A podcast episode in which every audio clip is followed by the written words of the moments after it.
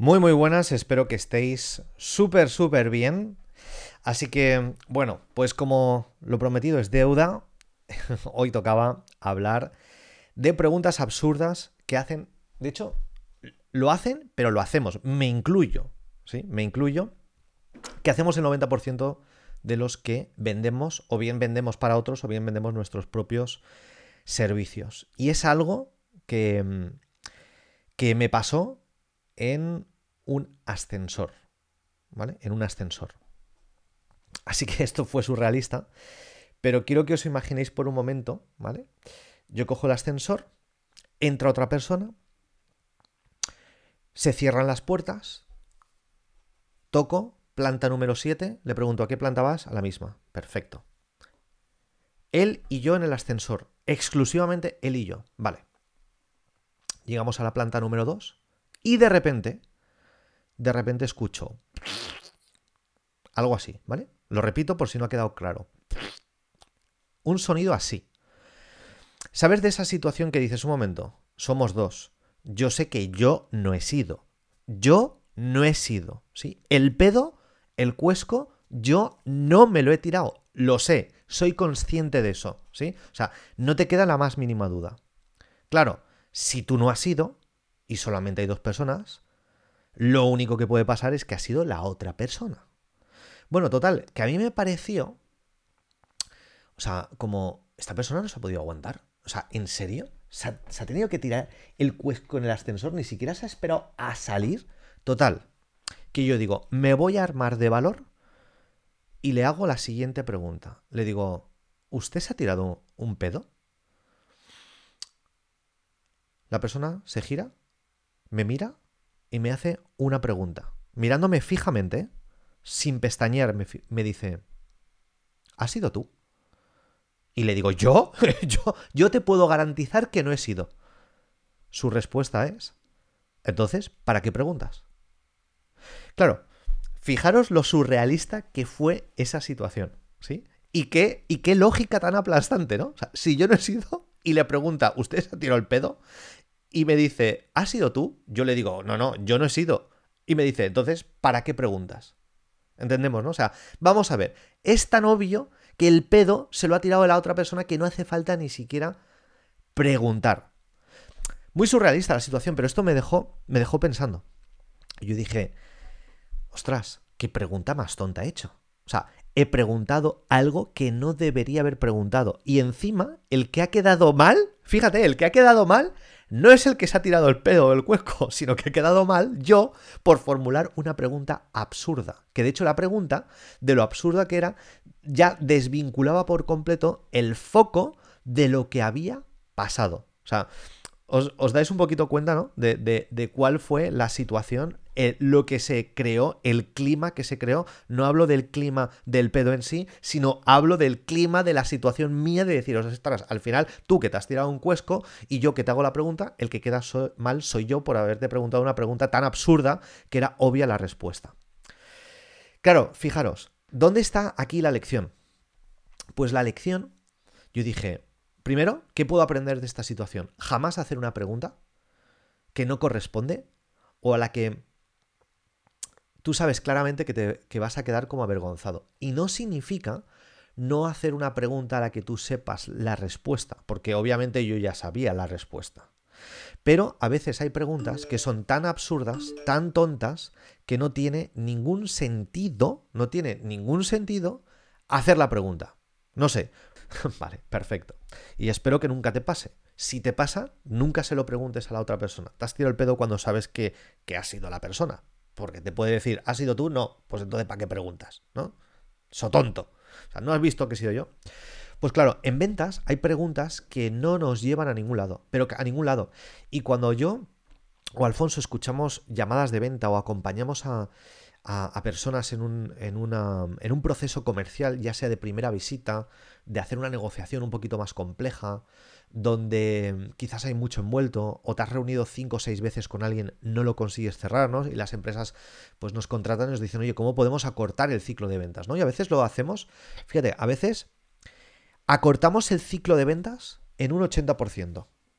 80% que se dice rápido. Y la única razón por la que sabemos y podemos acortar el 80% la venta es porque formulamos las preguntas correctas y no dilatamos innecesariamente una toma de decisión. No la dilatamos. Claro, hay situaciones en las que quiero que veas, voy a poner un caso un poco extremo, tampoco tan, tan extremo, pero que, que sucede en el día a día, ¿no? Tú imagínate que tú eh, vas al médico, el médico te diagnostica, te dice que esos dolores que tienes, yo qué sé, pues provienen de, de una lesión que tú no te diste cuenta y que la única solución es operarte. ¿Sí? Si esa es la única solución, ¿de qué depende? De que tú como paciente te operes con ese cirujano. Y va a depender básicamente de cuatro factores. Cuatro factores. El primero es si tú tienes confianza en ese doctor. Claro, ¿y cómo se crea confianza? Pues la confianza, si tú piensas en un doctor y ahora piensas en la venta, la confianza se crea a través de la cantidad de preguntas y de la calidad de preguntas que te hacen. ¿Verdad que sería absurdo que un médico pues te hiciera preguntas como por ejemplo, y imagínate, a ti te duele, ¿no? Pues, pues la espalda, algo muy concreto, llevas con esa dolencia cinco años, ¿no? Y te preguntará, oye, por cierto, ¿y usted cuántos hijos tiene? Y tú, ah, pues mira, tengo dos hijos, ¿no? Ah, muy bien. Oye, ¿cuál es su deporte favorito?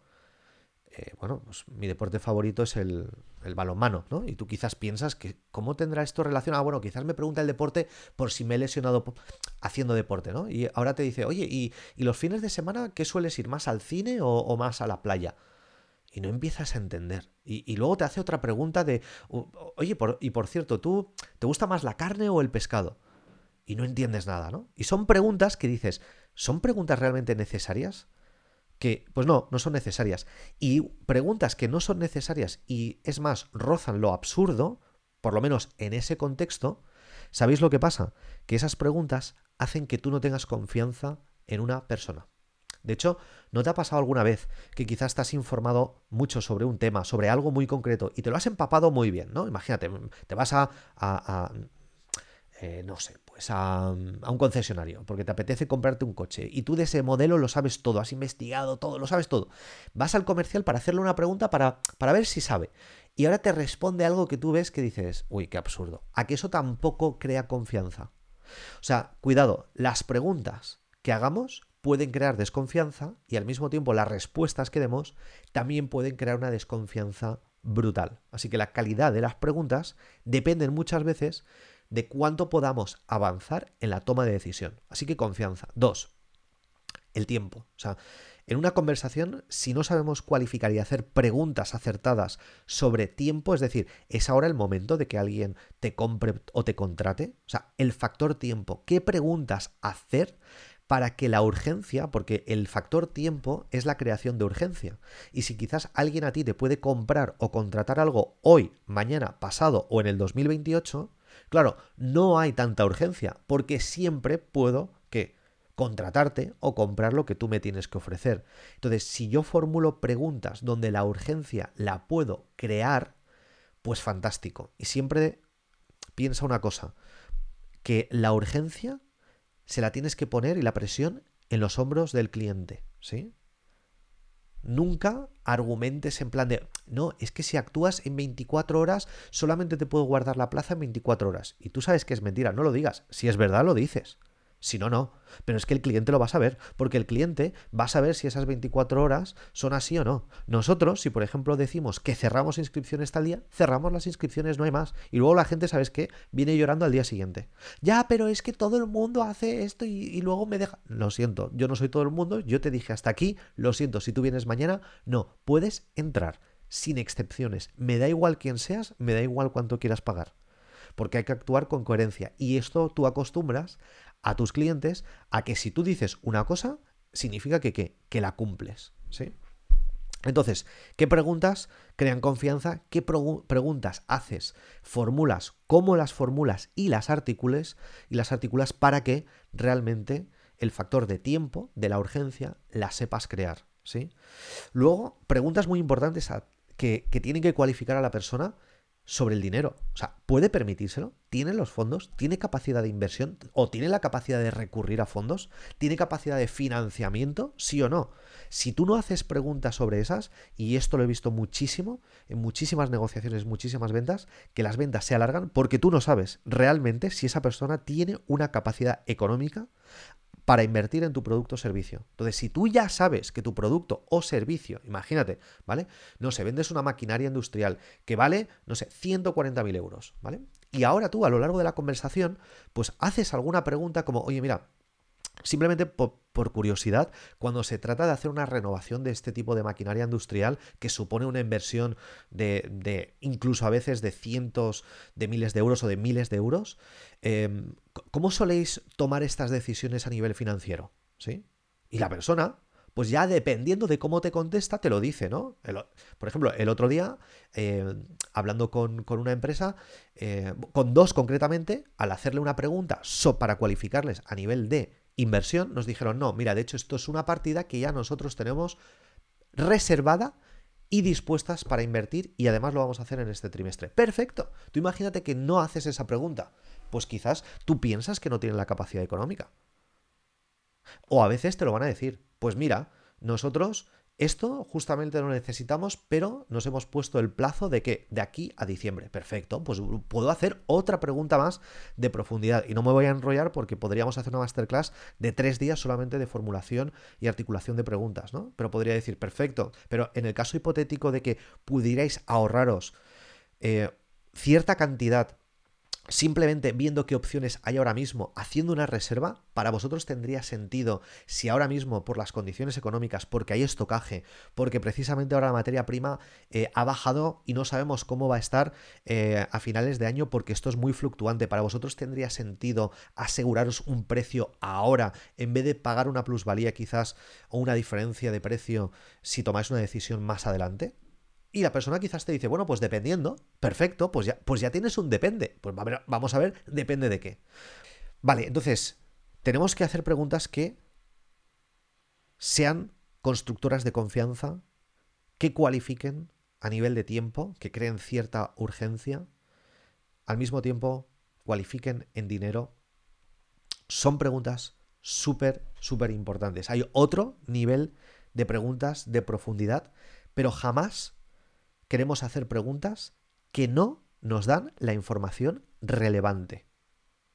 Y esto es lo más complicado, lo más difícil.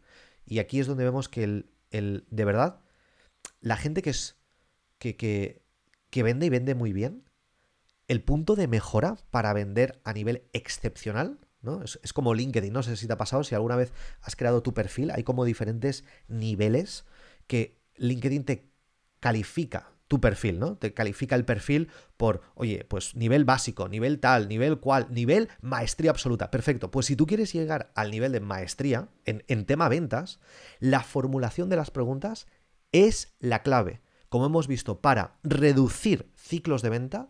Dos, las preguntas también sirven para, fijaros, y esto no lo tenía planeado decir porque se profundiza muchísimo, pero para crear motivación o para descubrir motivación. ¿sí? Una persona que quiere tomarte una decisión de comprarte a ti, da igual si es comprarte un móvil, comprarte una maquinaria industrial, como si es comprarte un reloj, me da igual, esa persona tiene que estar en un estado de motivación de querer hacerlo. Claro, la motivación, si una persona no está motivada a comprarte a ti porque todavía no tiene la confianza de que tú le puedes ayudar, la motivación, como no viene con esa motivación de comprarte, otra cosa es que diga, oye, te quiero a ti, perfecto, su motivación ya viene para comprarte. Está en modo, te compro a ti. Perfecto. Pero si no lo está, hay una serie de preguntas que lo que nos permiten es crear la motivación. Y eso es brutal cuando tú lo aprendes. ¿Cómo formulas preguntas que crean la motivación adecuada? ¿no?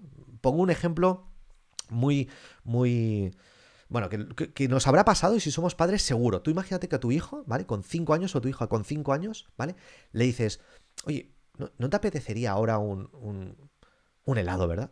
Y tú le formulas esa pregunta de ¿no te gustaría un helado? ¿Sabes lo que te va a decir el niño? Te va a decir que sí. Por supuesto que sí. Entonces, hay preguntas, y esto obviamente funciona, funcionan con los niños porque es cierta forma de utilizar la psicología inversa para descubrir y crear la motivación, que esto es lo más importante, porque tú con una pregunta así de formulada, tú al niño le creas la motivación. Él quizás no piensa en comerle, comerse en helado, le dices lo de helado, te dice que sí. Claro, esto en una negociación avanzada, compleja o en una venta, lo podemos aplicar de la misma forma, lo que pasa es que tenemos que saber qué pregunta le tenemos que hacer y cómo se la tenemos que formular para que cuando recibe la pregunta, esa persona salte y diga, y te diga algo donde su motivación, si está en 0, pase un 2 o en un 1, y si está en un 5, pase un 6 o un 7.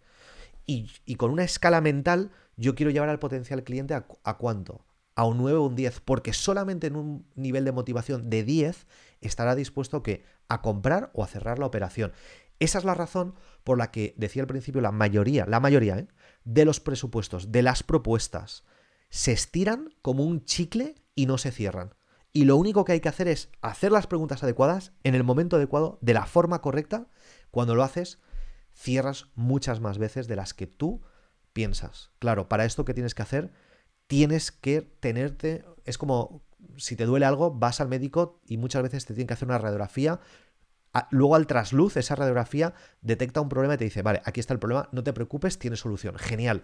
En ventas lo que necesitas es alguien como un mentor, alguien que sepa de ventas, obviamente, que lo haya hecho muchas veces, que haya estado en escenarios muy complejos, muy distintos, muy diferentes, y ahora te escuche te haga la radiografía y te diga, aquí, así es como tienes que hacer las preguntas para tu producto, para tu sector, para llevarle a una toma de decisión. Mira, estas son las preguntas que construyen confianza en ti. Mira, estas son las preguntas que deberías hacer porque eh, además crean una urgencia y además lo hacen de una forma completamente ética, como si tú estuvieras hablando con un amigo, ¿sí?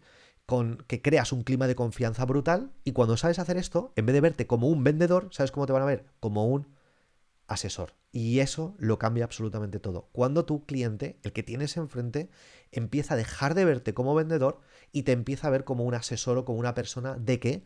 De confianza. Porque tú una persona de confianza la crees porque por eso, porque te ha dado confianza. No hay más. Y la venta es esa, una transferencia, para mí es la venta es una transferencia de creencias y una construcción de confianza. Tenido sentido lo que os he dicho y lo absurdo que fue cuando yo estuve, y ha quedado claro, ¿no?